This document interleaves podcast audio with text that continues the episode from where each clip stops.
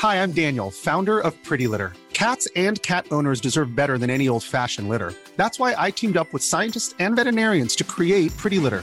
Its innovative crystal formula has superior odor control and weighs up to 80% less than clay litter. Pretty Litter even monitors health by changing colors to help detect early signs of potential illness. It's the world's smartest kitty litter. Go to prettylitter.com and use code ACAST for 20% off your first order and a free cat toy. Terms and conditions apply. See site for details. Imagine the softest sheets you've ever felt. Now imagine them getting even softer over time. That's what you'll feel with Bowl and Branch's organic cotton sheets. In a recent customer survey, 96% replied that Bowl and Branch sheets get softer with every wash. Start getting your best night's sleep in these sheets that get softer and softer for years to come. Try their sheets with a 30-night guarantee. Plus, get 15% off your first order at bowlandbranch.com. Code BUTTERY. Exclusions apply. See site for details.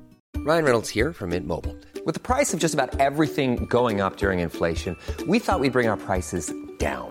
So to help us, we brought in a reverse auctioneer, which is apparently a thing.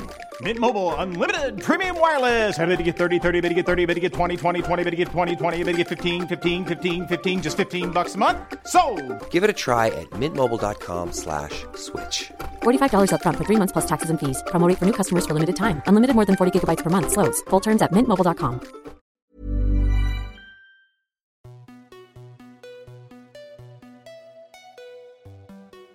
Bonjour à toutes et tous et bienvenue dans le podcast Parents informés. Je suis Charline, la créatrice de ce podcast qui a pour vocation d'offrir aux parents et futurs parents de l'information sur la grossesse, la petite enfance et l'enfance sous forme de conversations détendues avec des intervenants spécialisés. Merci à vous tous qui écoutez et merci pour vos messages. Si vous aimez ce podcast, parlez-en autour de vous et abonnez-vous sur votre plateforme d'écoute telle que Spotify ou Apple Podcast pour ne pas manquer la sortie des nouveaux épisodes. Laissez des commentaires et des étoiles si votre plateforme le permet pour dire pourquoi vous aimez ce podcast. Et si vous êtes sur les réseaux sociaux Instagram et Facebook, venez vous abonner aux pages du podcast, mettre des commentaires et partagez-le avec le suivi de parents informés. Toutes ces actions sont vraiment essentielles pour que ce podcast continue de grandir. Pour ce 23e épisode, je reçois Léa, orthophoniste libérale qui accompagne les enfants dans l'acquisition du langage oral et écrit. Elle est également la créatrice du compte Jeune Maman Extraterrestre sur Instagram, où elle partage de nombreuses informations sur le langage. Enfin, avec son mari, ils ont créé le magazine Parentalité éclairée, disponible en version numérique ou papier, dans lequel ils proposent des idées d'activités simples et concrètes pour être pleinement acteurs du développement de nos enfants. Dans cet épisode, Léa nous détaille les grandes étapes du développement du langage, des premiers sons à la construction de phrases complexes en passant par ce qu'on appelle l'explosion lexicale. Elle nous explique comment aborder les défauts de prononciation ou lorsque l'on ne comprend pas ce que nous disent nos enfants sans couper leur envie de communiquer. Elle nous donne des indications sur comment favoriser les acquisitions, mais aussi l'influence du bilinguisme et de la langue des signes, et vous verrez que cela ne gêne en rien le développement, bien au contraire. Enfin, elle nous parlera des signes qui peuvent nous alerter en fonction de l'âge de nos enfants et la marche à suivre pour consulter un ou une orthophoniste. J'espère que cet épisode vous plaira et vous souhaite une belle écoute. Bonjour Léa. Bonjour Charline. Et merci d'avoir accepté de participer au podcast. Avec grand plaisir. Avec toi, on va parler du langage des petits. Mais avant ça, est-ce que tu peux nous expliquer un peu qui tu es, quelle est ta profession, quel est ton métier? Bien sûr, alors du coup, moi je m'appelle Léa, je suis orthophoniste du coup depuis 8 ans. J'exerce uniquement en cabinet libéral hein, depuis, euh, bah, depuis mon, diplôme en fait, avec une patientèle surtout orientée euh, sur les enfants qui ont des difficultés au niveau du langage oral, donc des enfants qui ont du mal à parler, et euh, mmh aussi des enfants qui ont des difficultés plus d'ordre de langage écrit, donc au niveau de la lecture et de l'orthographe. D'accord, donc orthophonie, ça fait langage et écriture. Alors, moi, je fais ça. L'orthophonie fait tout plein d'autres choses. L'orthophonie, c'est vraiment un, domaine hyper vaste. En gros, euh, en résumé, hein, mais on peut voir des enfants de, de, la naissance à des adultes qui vont avoir des maladies neurologiques, en fait. Donc, vraiment, on balaye un, champ très, très large. Après, chacune se spécialise plus ou moins, puisqu'en fait, on ne peut pas être euh, efficace dans tous les domaines. Ok. Euh, du coup, on va pouvoir attaquer dans le vif du sujet. Quand on devient parent, on a toujours plein de questions et pour moi, le langage, ça fait partie vraiment des domaines où on se pose tout le temps la question de savoir est-ce que mon enfant il se développe correctement, est-ce que est-ce qu'il a les bonnes acquisitions au bon moment? Est-ce que tu peux nous aiguiller un petit peu sur les premiers signes de langage, sur quelles sont les différentes grandes étapes d'acquisition du langage? Et à peu près à quel moment elles apparaissent Parce qu'on sait bien que les enfants, ils développent pas tous les mêmes compétences au même moment, mais j'imagine qu'il y a quand même des grandes lignes. Effectivement, hein, on a des grandes lignes directrices euh, parce que tout enfant se développe à son rythme, mais effectivement, on a un consensus, hein. on a forcément une moyenne en fait des âges attendus.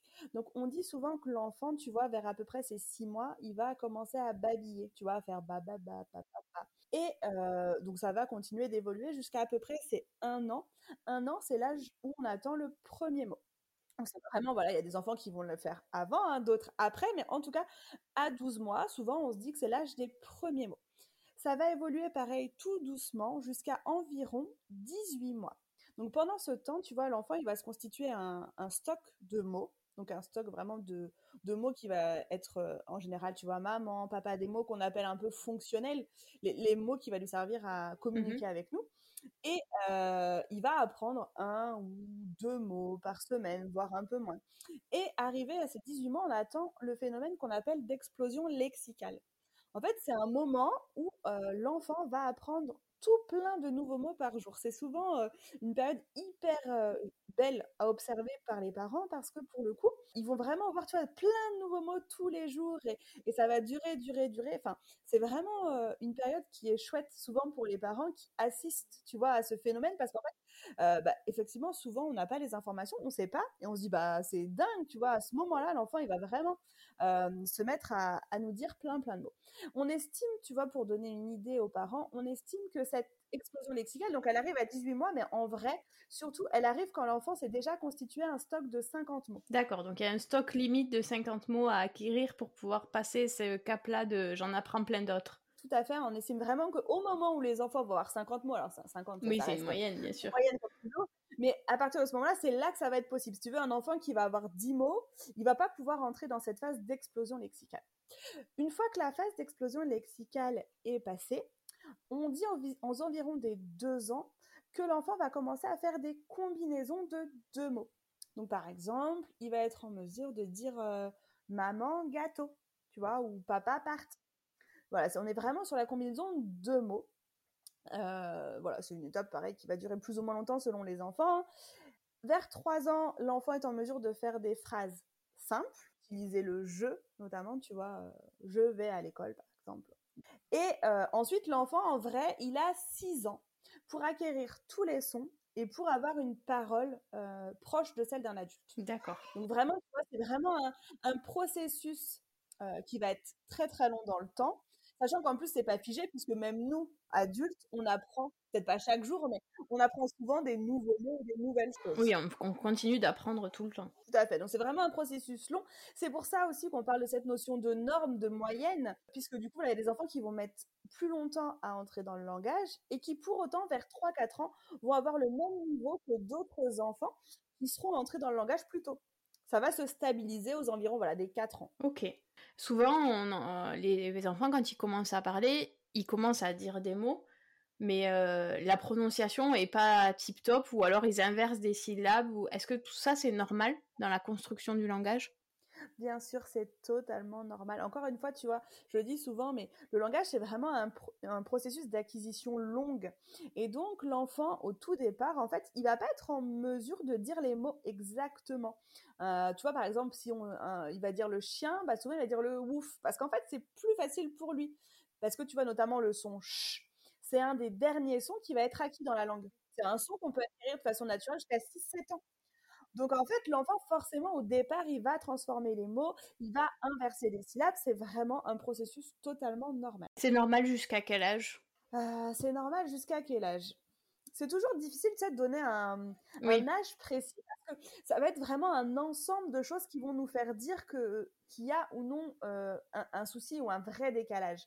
Euh, après, j'ai envie de te dire, euh, si je devais trancher, on va dire qu'en gros, un enfant de 3 ans qui serait pas compris par l'extérieur, tu vois, par les autres personnes, mmh à peu près à trois quarts du temps, ça peut être un motif de consultation. Donc si l'enfant vraiment euh, va systématiquement transformer les mots, va les simplifier, va inverser des syllabes, ça va entraver ce qu'on appelle cette intelligibilité, tu vois, le fait d'être compris par les autres. Oui.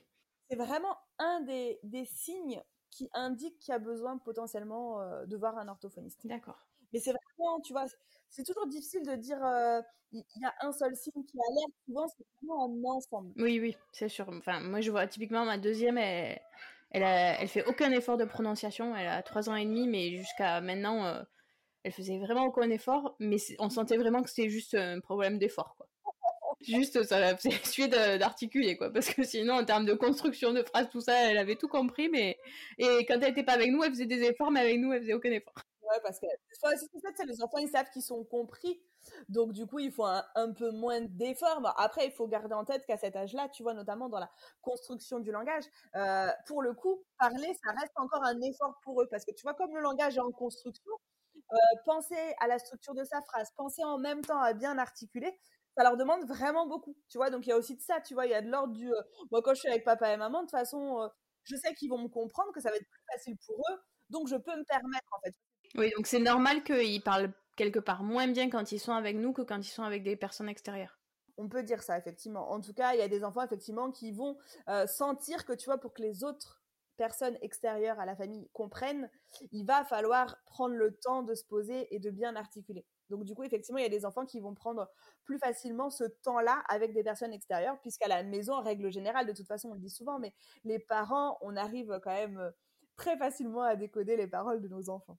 Et euh, du coup, quand il y a ces problèmes de prononciation, comment on se comporte envers notre enfant? Est-ce qu'on le laisse parler comme lui, il entend?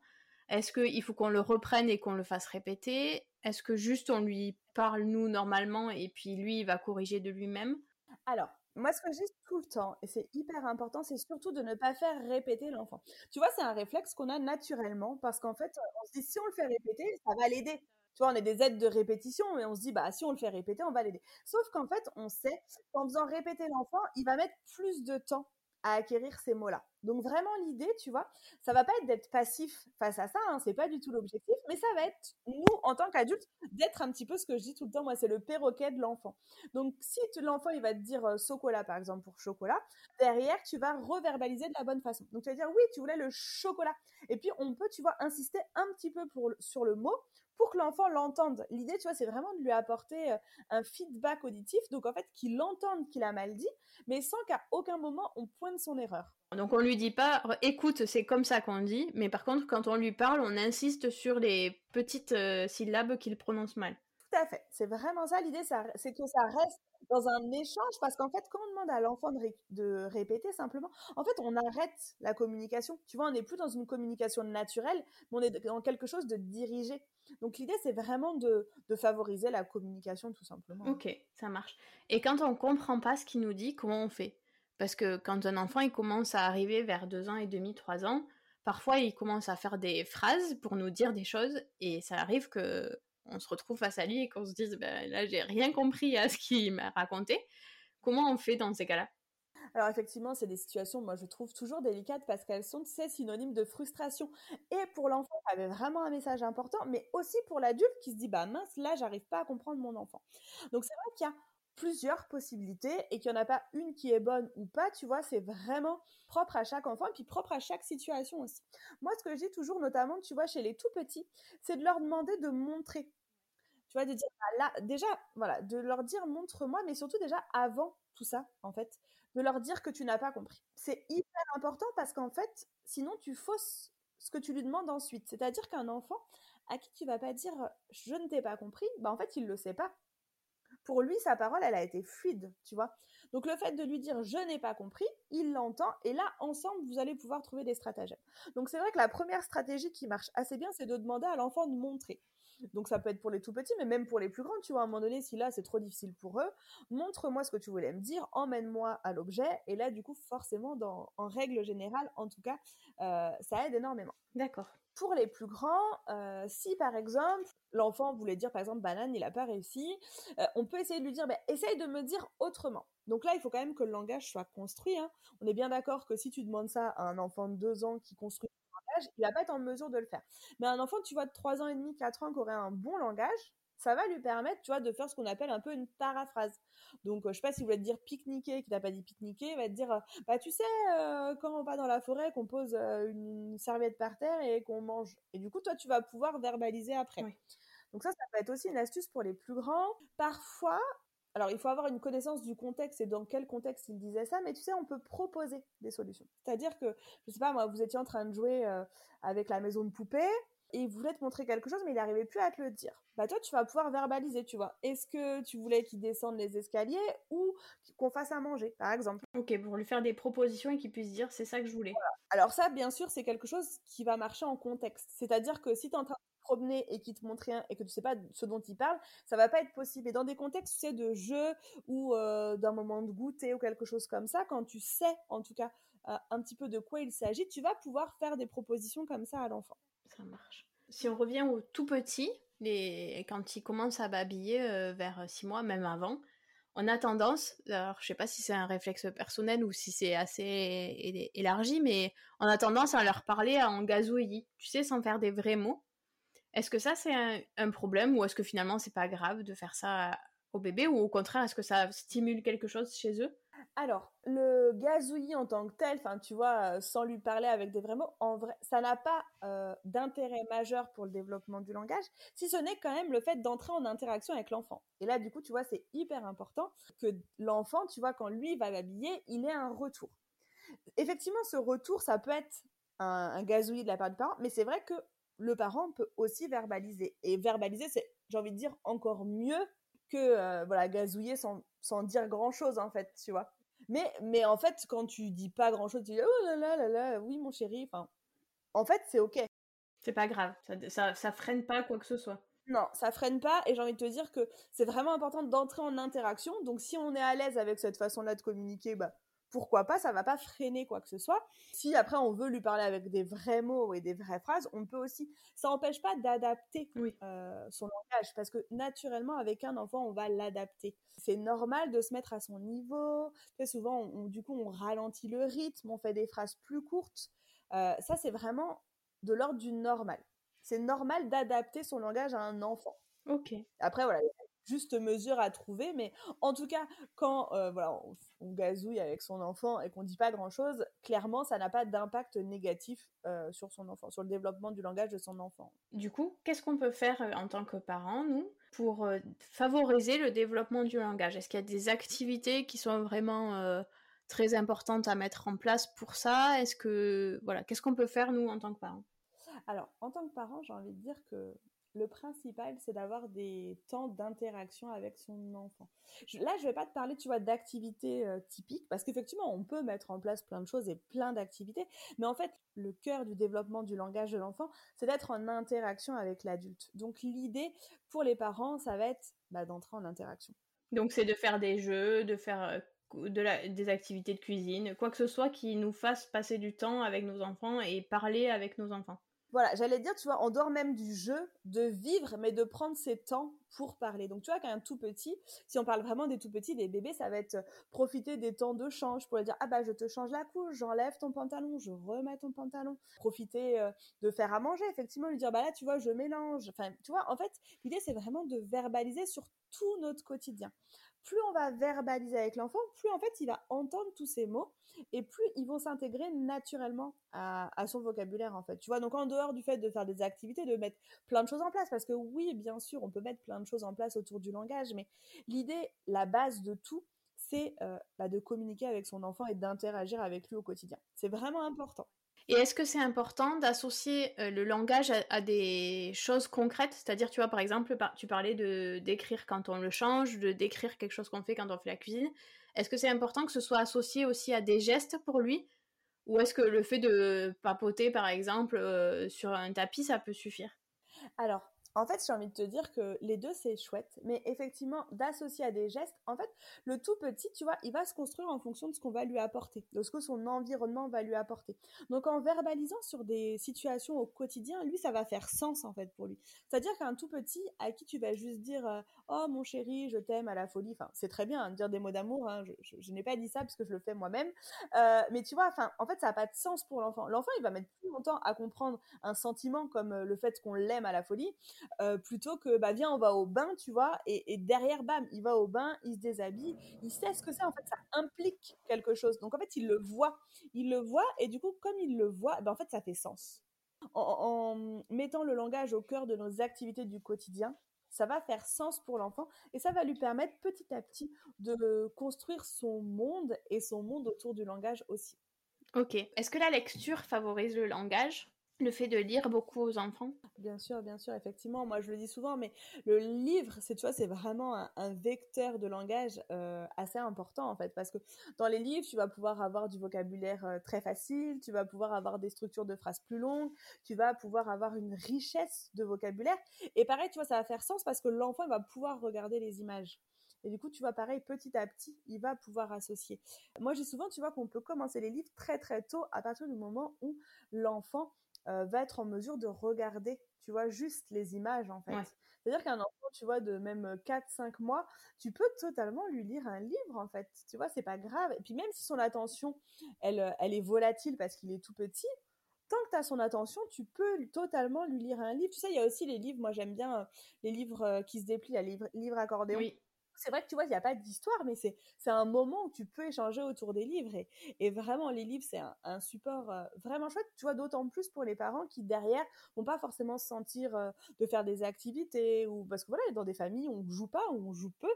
Euh, mais tu vois, déjà, moi, quand j'arrive certaines fois avec mes patients à dire, bah, ce serait bien qu'il y ait des livres à la maison, vous puissiez passer ce temps autour du livre, c'est vraiment hyper important. Clairement, les livres sont vraiment porteurs de langage et, et c'est vraiment d'une richesse infinie pour les enfants. J'avais vu euh, passer euh, sur Instagram, tu avais fait un post où tu parlais euh, de lire les livres face aux enfants. Alors ça m'avait interpellée parce que c'est quelque chose que moi je n'ai jamais fait par exemple avec mes enfants. Quels sont les avantages de lire les livres face aux enfants et pas à côté de l'enfant comme on a l'habitude de le faire? Alors effectivement, tu sais, on a, on a souvent tendance, mais parce qu'on veut un moment cocooning, tu sais, à mettre nos enfants sur nous. Et moi, c'est ce que je dis surtout aux parents, tu vois. En fait, c'est très très bien. Enfin, tu vois, il n'y a pas à se dire, oh là là, mais moi, j'ai jamais fait ça. Bah, c'est une catastrophe. Non, en fait, c'est pas du tout une catastrophe. C'est, c'est juste que voilà, varier les plaisirs, c'est aussi chouette. Et, et l'avantage, en fait, de cette lecture face à face, ça va être que l'enfant, naturellement, il va pouvoir diriger son regard vers la bouche. Donc, tu vois, un enfant qui va avoir du mal à entrer dans le langage, euh, pour qui ça va être difficile, et ben le fait de voir notre bouche euh, bah, quelque part, tu vois, s'agiter et articuler des mots, et en même temps, tu vas pouvoir regarder le livre, parce que du coup, on va, tu vois, le livre et la bouche vont être au même endroit. Mm-hmm. Il va juste avoir à faire des allers-retours. Alors que quand on lit un livre avec notre enfant sur nous, il va devoir tourner la tête. Donc naturellement, en fait, il le fait très très peu.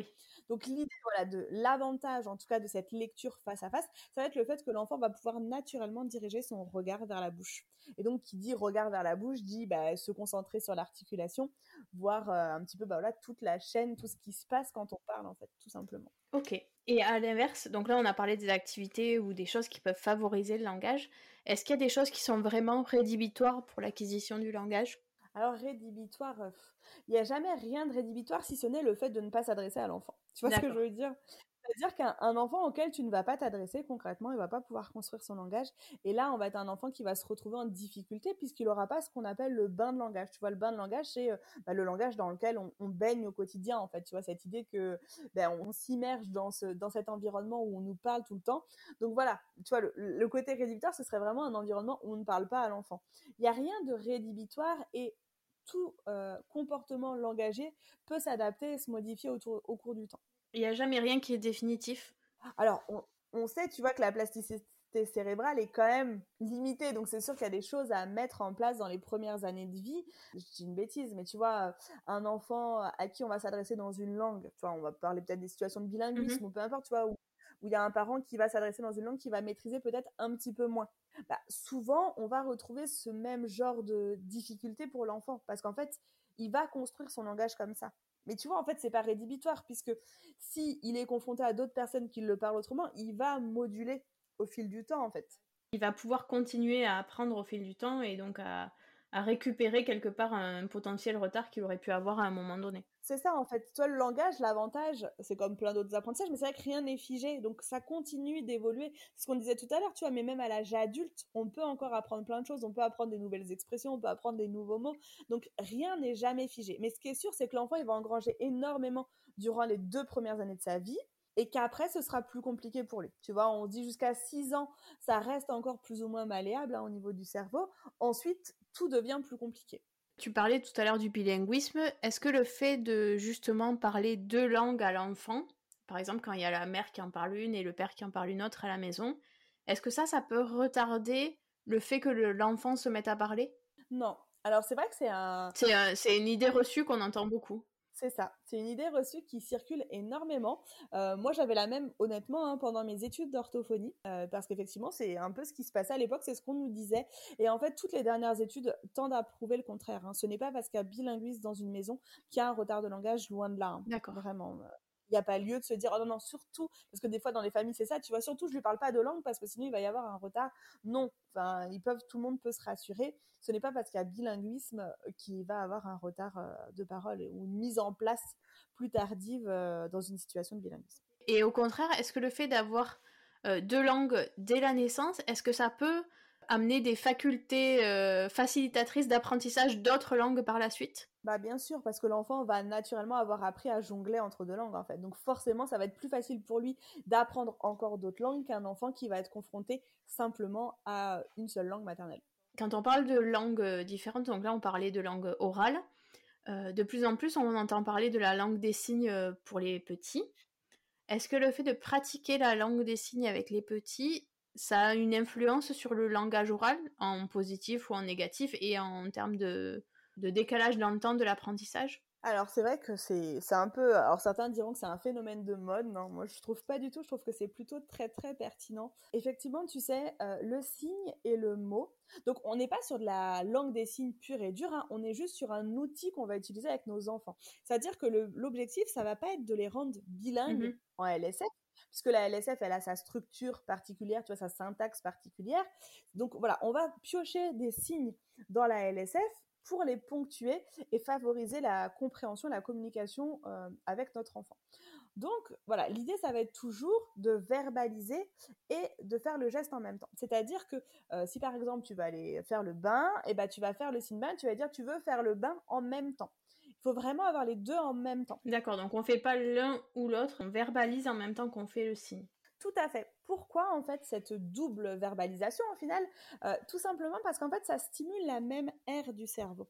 Quand euh, tu vas dire le mot et le signer en même temps, tu vas doublement stimuler la même aire du cerveau, ce qui va faire qu'en fait, tu veux, le mot va s'imprégner davantage et ça va permettre à l'enfant de l'enregistrer plus facilement et de pouvoir le ressortir plus naturellement aussi. Et surtout, en fait, quand l'enfant va pas avoir accès au mot, ça va lui permettre de le signer parce que des fois, effectivement, il y a des enfants pour qui ça va être trop dur de parler pendant un temps. Hein. Bien sûr, je parle pas d'un enfant de 4 ans. Hein. On est vraiment sur les tout petits, tout petits. Mais du coup, le fait, tu vois, euh, de pouvoir accéder aux signes, ça va permettre à l'adulte de comprendre en face. Moi, je sais que par exemple, tu vois, ma petite puce, à 6 mois, elle me signait tété. Et bah, c'est bête, mais en même temps, bah, du coup, elle me signait tété, je savais ce qu'elle voulait instantanément. Oui, t'avais pas cette incompréhension, alors qu'elle aurait, pour le dire avec des mots, elle l'aurait dit beaucoup plus tard. Bah, c'est ça. C'est que du coup, tu vois, ça, ça facilite plein de situations. On se dit, ah, bah, effectivement, c'est ça que tu voulais. Et c'est vrai que tu vois, ça peut être changer la couche. C'est pour ça que, en tout cas, quand on signe avec son enfant, on signe des, des signes fonctionnels. L'idée, c'est vraiment de faciliter la compréhension entre l'adulte et l'enfant. Ok, et on commence cette langue des signes dès la naissance? Alors, on peut commencer dès la naissance. Alors, dès la naissance, ça va être plus, tu vois, un entraînement pour nous parents. Parce qu'en fait, euh, bah, c'est pas naturel de signer, à moins de l'avoir fait depuis des années. Mais tu vois, quand on se met dans une pratique comme ça, c'est un peu comme si on apprenait une langue étrangère. Pour arriver à ce que ce soit naturel et à penser à signer à chaque fois, il va falloir naturellement nous entraîner. Donc, voilà, on dit souvent qu'on peut commencer à la naissance parce que nous, ça nous entraîne. Le bébé va commencer à être réactif, vers 6 mois on estime souvent, tu vois, que les premiers signes arrivent aux environs des 12 mois. Un peu comme les premiers mots, en fait. Ok, ça marche. Donc là, on a bien balayé toutes les acquisitions et tout ça. Quels sont les troubles du langage qui sont les plus communs, on va dire, qu'on peut retrouver le plus facilement? Et surtout, quels sont les signes en tant que parents qui doivent nous alerter?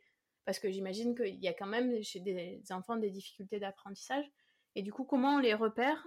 Comment et vers qui on s'adresse? Alors, moi j'ai souvent tendance à dire, tu vois, si par exemple, on va essayer de faire par tranche d'âge, pas plus facile et qu'on puisse se repérer. Mais on va dire par exemple, tu vois, un enfant entre 18 mois et 24 mois qui euh, ne va pas du tout entrer dans le langage, tu vois, à 24 mois, si l'enfant a moins de 10 mots par exemple, ça peut être un motif de consultation. Mais surtout, ça va être, tu vois, si l'enfant ne comprend pas.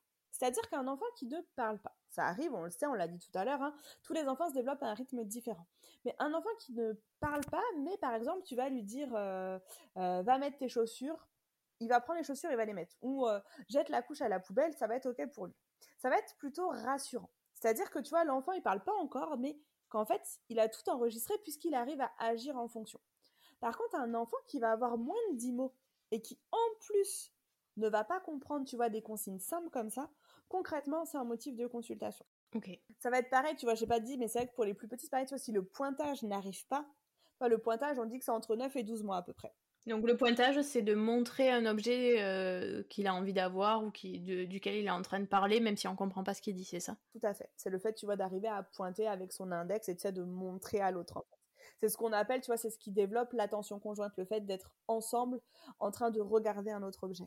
Donc ça, tu vois, chez les plus petits, si ça se met pas en place, c'est pareil. Ça, peut être vraiment un motif de consultation parce que ça peut être annonciateur de grosses difficultés. Alors pas toujours, hein, mais voilà, c'est des signes auxquels il faut être vigilant. Mais comme toujours, tu vois, tous les signes que je vais te donner, ils vont rentrer dans une problématique globale en fait. C'est juste pour avoir un peu des clés de choses sur lesquelles on peut se poser des questions à un moment donné. Quitte à ce qu'on aille voir quelqu'un et qu'il nous dise bah non, il n'y a pas de souci, c'est normal, voilà. Mais avoir une idée de, de petits signes où on se dit euh, là, tiens, c'est bizarre, euh, là je me pose vraiment la question, euh, je vais aller voir quoi. C'est ça. Tu vois, après, c'est pareil, tu vois, si à 3 ans, on est face à un enfant euh, qui est difficilement compréhensible par l'entourage ou euh, qui fait toujours pas de phrases, voilà, ça va être des motifs de consultation aussi, concrètement. hein. Un enfant voilà, de 3 ans, on le disait tout à l'heure, il doit être en mesure, en gros, de faire des petites phrases simples.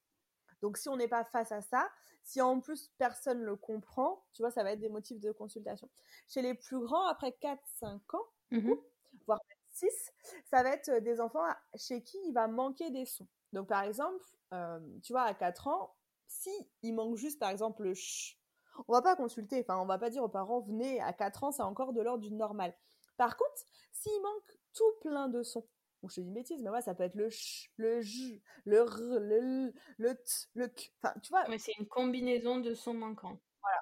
s'il y a plein de, de sons qui manquent, effectivement, là, on va dire aux parents de consulter. Encore une fois, pourquoi? Parce que du coup, l'enfant va pas être facilement compréhensible par les autres.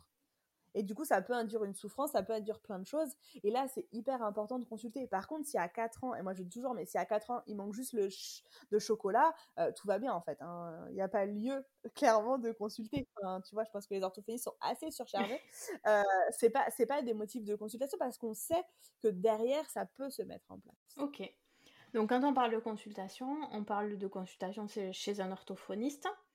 Comment on accède à un orthophoniste? Est-ce qu'on peut nous-mêmes les appeler sans être passé par le médecin, par un médecin, ou est-ce qu'il faut que ce soit un médecin qui prescrive l'or- l'orthophonie? Comment ça marche concrètement? Alors, concrètement, en tant qu'orthophoniste, on exerce sur prescription médicale. Donc, à un moment donné ou l'autre, le médecin va devoir faire une ordonnance, tu vois, pour bilan orthophonique et rééducation si nécessaire. Ça, c'est un passage obligé. On n'a pas le droit, en tant qu'orthophoniste, de travailler hors prescription médicale. D'accord. Après, par contre, tu vois, le parent va pouvoir appeler en amont. C'est-à-dire que le parent va pouvoir appeler et dire bah là mon enfant est en difficulté, j'ai besoin d'un bilan, est-ce que vous avez une place ou pas? Et nous l'orthophoniste, on va rediriger vers le médecin traitant. Oui, OK, je peux vous recevoir mais pour vous recevoir, il me faut une ordonnance. Ok, donc on peut anticiper pour la prise de rendez-vous. Par contre, euh, il faut absolument avoir une ordonnance euh, pour pouvoir accéder après à la prise en charge. Tout à fait, c'est ça. Et c'est pris en charge à 100% Oui, alors c'est pris en charge à 100%. Euh, en fait, il y a 60% qui est pris en charge par la sécurité sociale. Peu importe la sécurité sociale, hein, parce que du coup, il y a différents régimes, mais peu importe, c'est pris en charge. Et après, il y a les 40% restants qui sont pris en charge par les mutuelles. Donc, bien sûr, il faut avoir une mutuelle. Si tu n'as pas de mutuelle, tu Oui. perds ces 40%-là. Mais si tu as et ton centre de sécurité sociale et ta mutuelle, c'est encore pris en charge à 100%. Ok. Et souvent, on entend qu'il y a des délais très longs pour accéder à, à des orthophonistes. C'est lié à quoi? C'est lié à une pénurie de d'orthophonistes ou c'est lié à une pléthore de patients J'ai envie de te dire un peu des deux. je pense que tu vois, c'est vraiment un peu des deux. Mais surtout à une pénurie d'orthophonistes. Après, il faut savoir qu'il y a des endroits où euh, il y a moins de demandes et il y a moins d'attentes. D'accord. Donc c'est aussi, tu vois, un peu géographique. Mais c'est vrai qu'effectivement, on est concrètement tous débordés. On a tous plusieurs appels par semaine, des fois par jour. Enfin, ça dépend des périodes. Mais voilà, c'est c'est hyper frustrant en tant que professionnel de ne pas pouvoir prendre tout le monde. hein. Mais pour le coup, euh, bah, On n'a pas le choix, quoi. C'est hyper frustrant, mais voilà, j'ai envie de te dire qu'il y, a des, il y a des endroits, des régions où il y a quand même plus d'orthophonistes, où elles ont moins d'attentes, et des régions comme nous, tu vois, en région parisienne, bah, il y a des endroits où c'est des vrais déserts médicaux et où les patients attendent un an et demi, deux ans, quoi. Ce qui reste dramatique. Oui, ce qui reste très long, euh, quand on a vu qu'on a discuté du temps euh, pendant lequel euh, le cerveau de l'enfant était plus facilement malléable, entre guillemets. Perdre un an et demi, deux ans, c'est énorme à, à ces âges-là. Ah bah clairement, ouais, clairement c'est énorme. Hein. C'est pour ça que moi j'ai développé d'autres projets, tu vois, pour essayer d'apporter des réponses aux parents, parce que justement, tu vois, cette frustration aussi en tant que professionnel, hein, de pas pouvoir apporter les clés aux parents parce qu'on n'a pas le temps. Enfin, c'est vraiment difficile pour nous aussi professionnels de se dire que bah là, on peut pas répondre à tout le monde, on peut pas sauver la terre entière, quoi. Et une prise en charge chez un orthophoniste, ça dure à peu près combien de temps pour faire un bilan? Et, et si est-ce que ça peut être par exemple juste une ou deux séances ponctuelles ou est-ce qu'il y a forcément un suivi long derrière? Ça dépend de plein de choses en fait. Hein. Tout est possible, tout est modulable. En règle générale, on s'engage dans une prise en charge avec une, deux, trois séances par semaine. Ça, c'est vraiment propre à chaque collègue. Hein. On a quand même une liberté d'exercice. C'est pour ça que je ne peux pas répondre tu vois, pour tous les collègues parce qu'on fonctionne tous un peu différemment. Mais, euh, mais en règle générale, en tout cas, voilà, on s'engage dans une prise en charge qui va être plus ou moins longue en fonction des enfants. Par contre, on n'est pas sur une ou deux séances. Quoi concrètement, un enfant pour lequel il y aurait besoin d'une ou deux séances, c'était pas un enfant qui relève de l'orthophonie. Ça marche. Donc quand, on quand euh, quelqu'un vous dit vous allez être pris en charge par un orthophoniste, il faut s'attendre à avoir plusieurs séances euh, sur plusieurs semaines. sur plusieurs mois, même des fois plusieurs années. Alors ça dépend des collègues, ça dépend comment on travaille, mais, euh, mais, mais, au moins plusieurs mois, c'est certain. Ça marche. Bon, ben super, merci beaucoup. Avec plaisir. Cet épisode touche à sa fin. Vous l'aurez compris, l'important est de créer des interactions avec votre enfant, quel que soit le support. En complément de cet épisode, il existe 4 numéros du magazine créé par Léa et son mari sur le langage oral, l'acquisition des sons, la motricité fine et l'accompagnement des premiers mots. Vous pouvez les commander sur le site www.parentalité-éclairé.fr. Je vous mets le lien dans les notes descriptives de l'épisode. J'espère que cet épisode vous a plu. Si c'est le cas, parlez-en autour de vous, à vos amis qui pourraient être intéressés sur vos réseaux sociaux. Parlez-en également à votre sage-femme, votre médecin généraliste, votre pédiatre ou tout autre professionnel qui vous accompagne afin qu'à leur tour ils puissent en parler à d'autres parents. Si vous n'êtes pas sur les réseaux sociaux et que vous souhaitez recevoir une notification à la sortie des nouveaux épisodes, n'hésitez pas à m'envoyer un mail à l'adresse gmail.com. Vous pouvez retrouver tous les épisodes ainsi que leurs notes classées par âge et par catégorie sur le site internet www.parentinformé.fr. Rendez-vous au prochain épisode et d'ici là, prenez soin de vous.